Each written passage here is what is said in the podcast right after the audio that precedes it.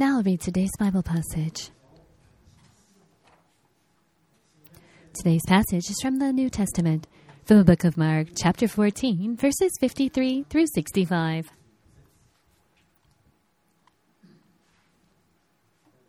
Now I'll read.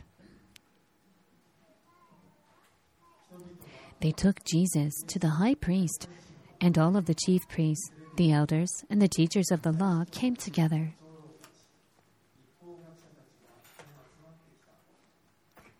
Peter followed him at a distance, right into the courtyard of the high priest. There he sat with the guards and warmed himself at the fire.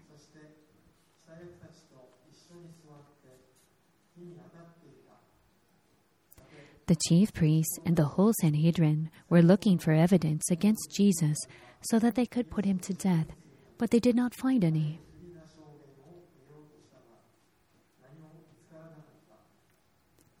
Many testified falsely against him, but their statements did not agree.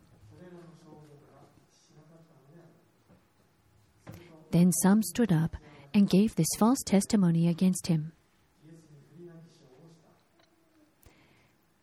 We heard him say, I will destroy this temple made with human hands, and in three days will build another, not made with hands.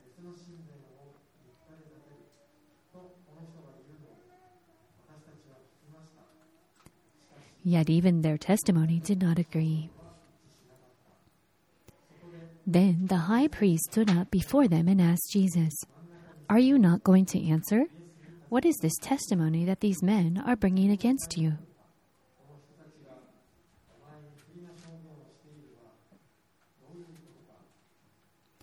But Jesus remained silent and gave no answer.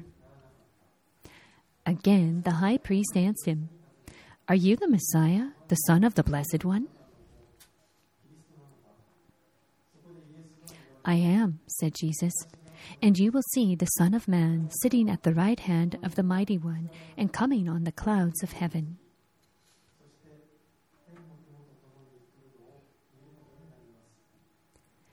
The high priest tore his clothes. Why do we need any more witnesses? he asked. You have heard this blasphemy. What do you think?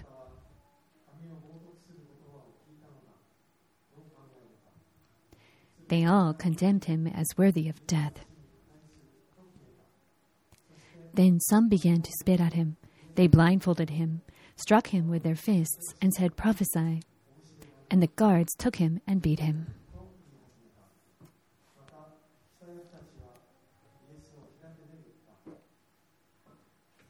That is all.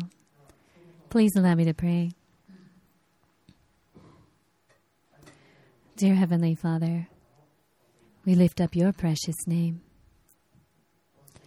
Lord, we know that this week again we have the opportunity to come before you, and we thank you for this to be able to be able to uh, worship you and to sing praises to you. Lord, we know that you are always with us and that you are aware of all of our needs and satisfy them. We thank you for protecting us and allowing us to be able to worship you. We ask in this week upcoming, Lord, that you will continue to be with us. And you will also be able to prepare the way for us, giving us knowledge and wisdom where we need it. Allow us to be strong, Lord, and provide guidance. We're about to hear a, a message from Pastor Joey Anjiki this morning. Please allow us, Lord, to be able to sufficiently understand the message today. Open our hearts and ears to enable us to do so. We have great expectations. Pray in the name of Lord Jesus Christ with gratitude. Amen.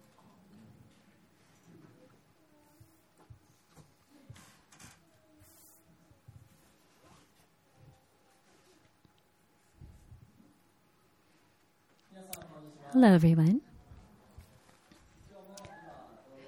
Today we'll be, be hearing a message from the passage that was read just a moment ago.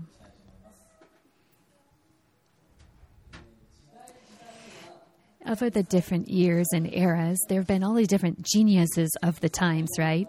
And in the 20th century, the most well known physicist is probably Einstein, right? All geniuses are kind of in the same category in that they have these like side effects of being a genius, and that is true for Einstein as well. There was different strange things about him. He really didn't seem to care about his appearance. And there was once a time when his friend was telling him, Don't you think it'd be better if you dressed up a little better? And Einstein replied by saying, If you go to a meat shop and you see that the meat wrapper was better than the actual meat, what would you do? so he's like, that, That's why what, how I'm dressed is just fine with me.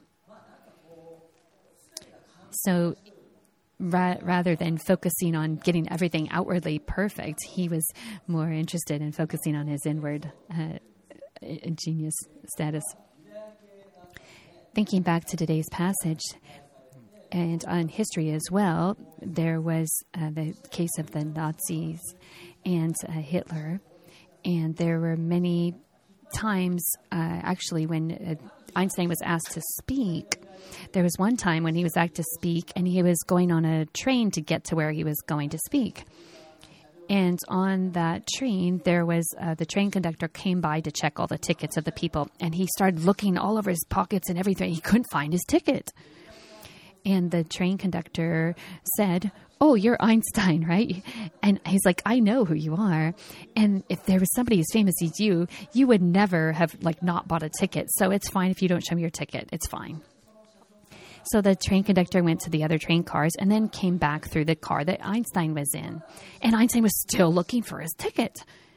And the train conductor said, Oh, no, no, you're fine. Like, I don't need to see your ticket. You're good. And Einstein replied by saying, If I don't have my ticket, I'm not going to know where to get off the train. So it's like it's likely that he knew where he was going when he bought the ticket, but because he was so smart and thinking about other things, he totally forgot where he was going and where he was supposed to be giving a lecture. If you don't know where you're going, we too can become very anxious in our lives. And that can actually be reflective of our lives as a whole. In the Bible, it explains that God loves us and that He has a plan, a good plan for each and every one of us. It promises us this. In your life, you may obviously not know what kind of plan God has for you. And especially that when you think of a global scale of what plan this world has, God has this plan. Today, we're looking at how Jesus is talking with these high priests and chief priests and first of all, let's look at a little bit of a background of our passage today. Last time, Jesus was betrayed by Judas and he was arrested in Gethsemane. Thereafter, Annas, he was taken to Annas for further uh, judgment, as mentioned in other Gospels. That is actually the location here where, where the passage takes place today. Thereafter, Jesus would be taken to the high priest, Caiaphas, and there would undergo the judgment. The court case was taken over, uh, taken in charge of by the Sanhedrin, mainly by the Pharisees and the Sadducees. It was composed of mainly those two groups of people. There were 70 congressmen, and if you include the chairman, then it would be 71 of this Congress, if a third of them uh, agreed on something, it would consider approved. In other words, if 23 people or more uh, uh, president agreed on something, some, it would be approved. For Jesus' court case, there were. Uh, it's likely that those who were friends of Jesus were not uh, encouraged to attend this special meeting because um, they knew that uh, what would be discussed with Jesus a death penalty. And so Joseph and the others were not actually called to participate in this judgment on Jesus. Today, we're looking at the topic of living in light of the promise of victory. And we have three main points. The first point today is the certainty of God's plan for the cross.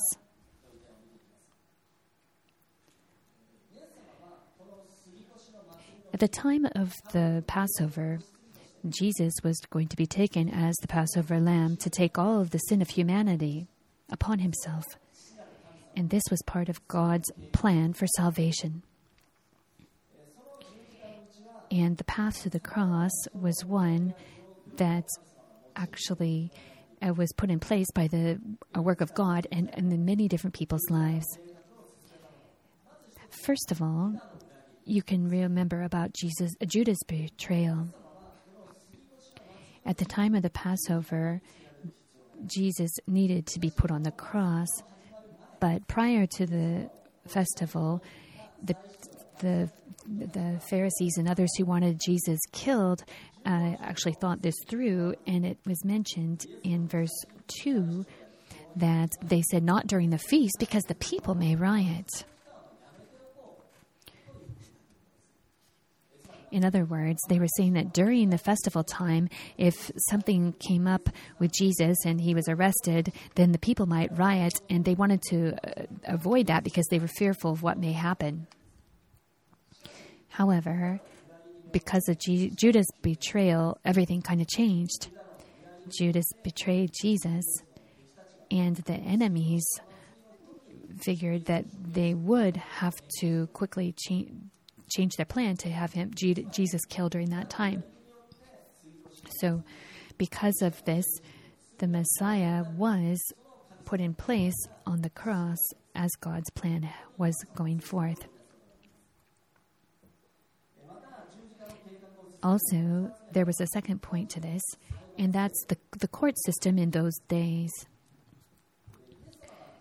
When Jesus was arrested in the, at that time, the there was a specific way that the death penalty was brought about. Jews had their own court system or judgment system, but they couldn't make the decision to have someone killed. That is why, if a decision was made, therefore, to have somebody killed, they had to tell Rome, and then that had to, the decision had to be made and passed through the Roman government, and that is also part of God's plan. If the Jewish people had dis- had the authority to uh, um, kill Jesus, then Jesus would have been killed by stones because that stoning was the t- method of killing at that time. However, it was prophesied in the Bible that Jesus would be put on a tree or a cross, and in that way, if Jew- Jesus had been killed by the Jews, that would not have happened. So he had to be killed by the Romans. At that time, the Jewish uh, um, Congress passed this judgment on to the Roman authority, and they were the ones who made the decision for Jesus to be put on a cross. You can see in this way that God's hand was at work. The plan for the cross, the third point that added to it, was the various violations of the law. In today's passage, it's talking about the Sanhedrins. And how they had the oral Torah and there were many, many laws and rules that they had made up. Judgment or court system uh, had a special, special way it was to take place, but due to what Caiaphas had, it it was actually and against what they had um, planned. And this was also part of a way to get Jesus confirmed as being guilty. Jesus was actually proclaimed not guilty, but the high priest kept asking him questions. And at that time, actually, the high priest, I didn't have the authority to ask such questions. So this was also a uh, violation of the law. So he ended up tearing his clothes. And this, true, this also was a violation of the law. to have the death penalty suddenly take, take place was also against the law, but that was the decision made. It was made in a very quick period of three days. It should have been made over a period of three days where they would discuss and provide evidence and talk through it. But they just decided no right away that Jesus needed to be crucified. So this true was also and against the rules of that time. The congressman decided to uh, physically beat Jesus, this too was an, a violation of the law. So there were all kinds of different violations that took place here. Furthermore, after forcefully convicting Jesus, it states in verse 64 that all of the people decided to put him to death. They condemned him as worthy of death. And in the um, in the, those days, if all of the people it, had the same opinion, then that would actually indicate that something was a little sketchy, and so actually that shouldn't have passed. But in this case, it does say that all of the people in the uh, Congress actually uh, made the same decision.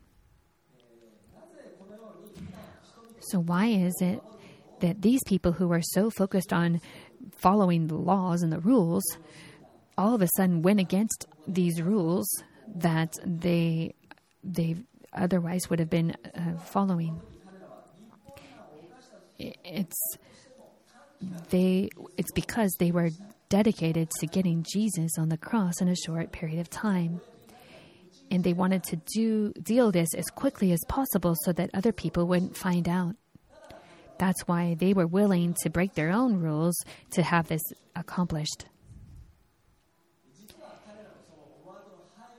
In the background of what they were doing, we can tell that God's hand was at work as well because they were able to get Jesus on the cross immediately, then it did pa- come to pass that Jesus was killed during the Passover. If you look at this uh, situation, you can see how God's a man's plan really did come to take place. You can see how God sometimes uses even people's evil to accomplish his um, immense plan. Let's look at this, let's remember that as we see this passage today. The second point today is the plan that God has for the world. In today's court session about Jesus and the conversation between Jesus and the congressman, we can see how the plan for God's uh, for the plan for Jesus' resurrection, ascension, and reappearance are actually brought up here. Let's look at this uh, point just for a moment.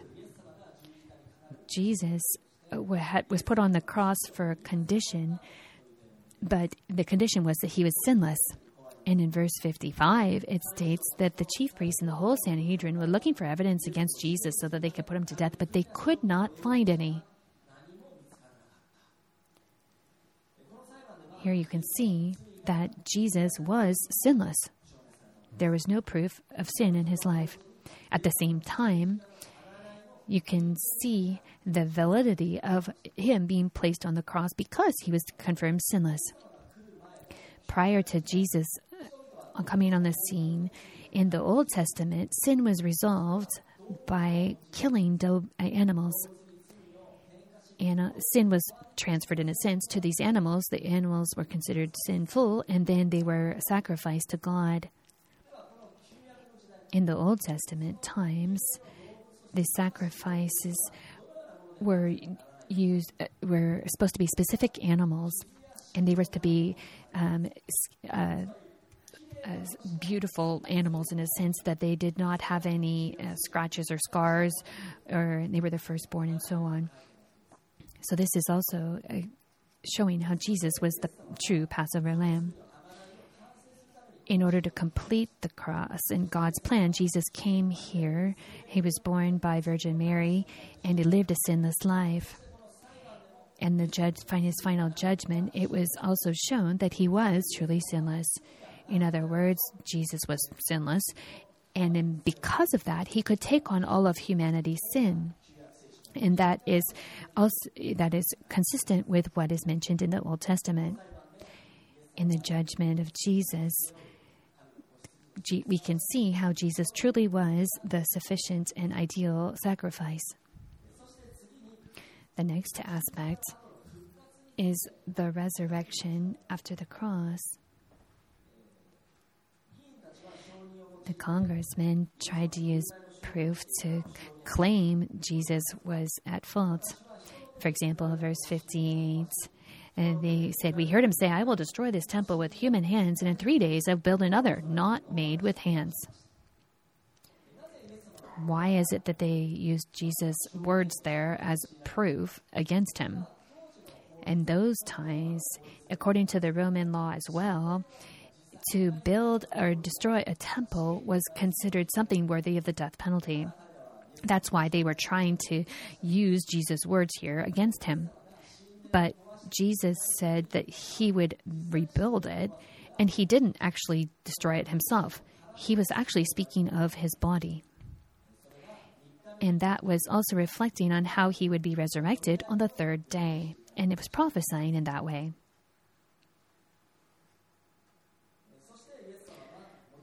Jesus did exactly as was prophesied. On the third day, he was resurrected and provided the way of salvation to humanity. The meaning of the resurrection is is comes from that of sin, how it entered the world through Adam and uh, Eve, and how in, there needed to be a way to save people, otherwise, they would have no hope for heaven. And this is why Jesus came. After the death on the cross, Jesus had a plan. And in today's passage, the third point is how it was it was also prophesied in the ascension, his ascension to heaven. Caiaphas was not unable to find any fault and sin in Jesus. In verse 61, he says, Are you the Messiah, the Son of the Blessed One? And Jesus replied in verse 62 by saying, I am. Actually, this really has a deep meaning to it. In the Old Testament, when Exodus 3, um, God was speaking to Moses in a burning bush, you may remember. At that time, Father God said to Moses and introduced himself by saying, I am. That's how he defined himself. In Greek, it's called ego eimi.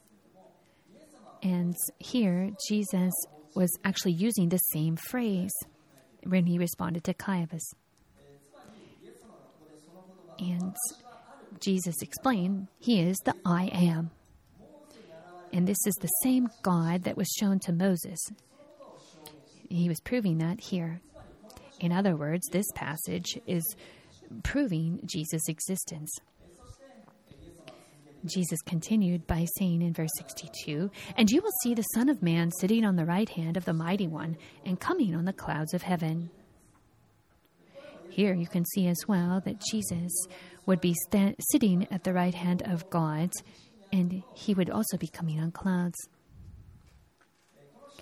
This prophecy was one that actually uh, led to his um, conviction as well.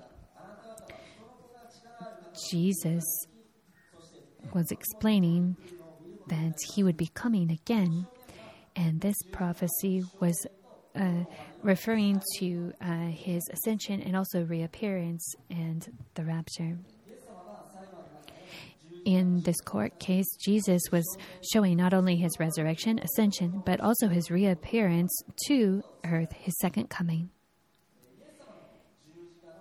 Jesus, the plan for Jesus' death and resurrection of the cross was totally expressed here, and it actually came to pass exactly as that in this uh, history, we can see how this has uh, come to be a, a reality and is still the same today. Let's look at the final point. Final point is beyond the hardship. As we just saw, in Jesus sh- was showing that there would be victory after the cross, and and the end times he would come back to earth. in history, God has had this plan, and the plan is that of victory. We, if when we decide to walk our lives with Jesus, we too can be part of this victorious plan. In our lives, we have all kinds of hardships. There's problems with human relationships, there's accidents and illnesses and injuries. These are all things that come into our lives. However, in these dark times, we can remember what is awaiting us. And in light of that, we truly can change our perspective. God is working in all of our lives, and He has a victorious plan for each and every one of us. After Jesus died and was resurrected, and what will happen in the future with His second coming, we know what is in store. We believe this. We believe that uh, in the midst of our hardships, we have hope for the future. Going through hardships and looking back over it, we can realize just how much we can grow through the difficulties we face and actually be thankful in hindsight for them. In all of our lives, we face difficulty things, difficult things, and we all will need to face death. But we can have hope for resurrection and life in eternity with God. I'd like to share one story and close today. In the mid 1800s, there was a Scottish famous uh, affluent woman. And she went, she bought this old castle at one t- time and she was modifying it, just doing a full reform of it. After refurbishing it, she invited all these celebra- celebrities for a social gathering. And amongst them was Edward Hen- Henry Landseer, who was a very famous person, a famous partner. However, there was a tragedy that happened at this party. A, pers- a maid carrying wine uh, slipped, and wine was tossed against one of these brand new, beautifully painted walls. And the affluent woman was very distraught over this. And the maid, too, didn't know what to do, and she started to cry. The next day, all of these invited guests went on this uh, hunting trip into the forest. However, Landseer decided not to go, but stayed at the castle instead. And then in the evening, when all the guests came back from hunting, what they looked at was the wall that the maid had spilled uh, wine on it. Landseer had made it into this amazing painting in that time. It was hard to even tell where the wine had spilled. It was just so well done.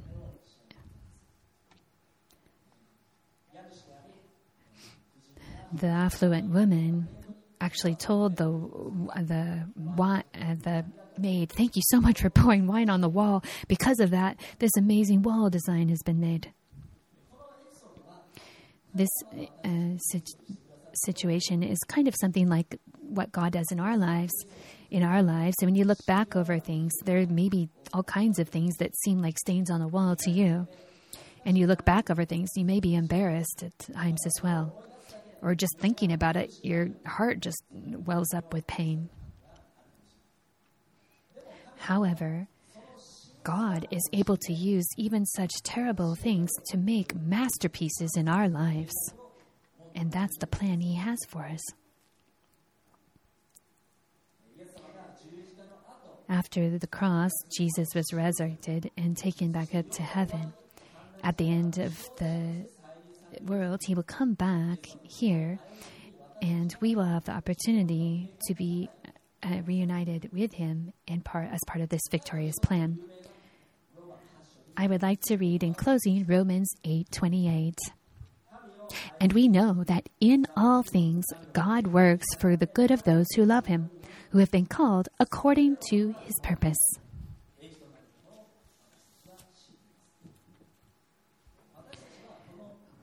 We know that in all things God is working for good.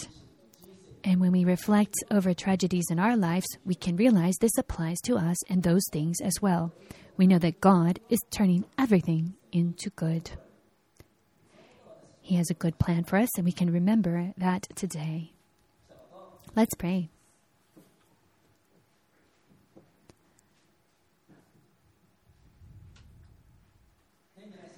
Dear Heavenly Father, thank you for this opportunity to be able to worship you today. Today we have looked at Jesus in his court session and final judgment. We know, Lord, that he had to go through something more incredibly painful than we can even believe, but how that expressed your love of us and that it provided a way of salvation to us. We also know that through the plan of the cross, we know that you use even people's evil to accomplish your good. And we can remember that from the passage today. We know that in Jesus' judgment, Jesus proclaimed what would be happening with the resurrection, ascension, and his second coming, and how this was all prophesied. This history is something that shows how your victory is something that will come in the future.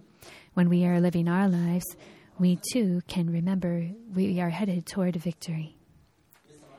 Dear Jesus, we thank you even for the tragedies in our lives because we know that you can change all things into good. For those of us who are experiencing something difficult now, Lord, we ask that you touch us and provide us with encouragement and healing.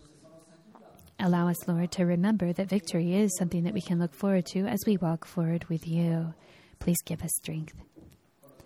We thank you for this opportunity to worship you. Pray in the name of our Lord, Jesus Christ. Amen. Now let's pray for a moment together in silence.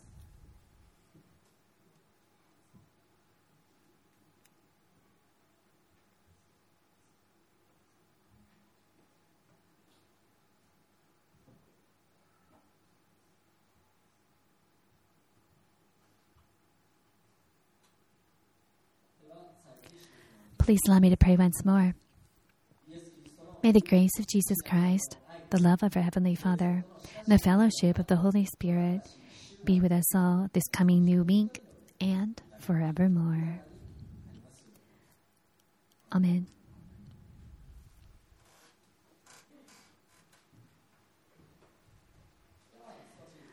We have a few announcements and we'll close today. Please refer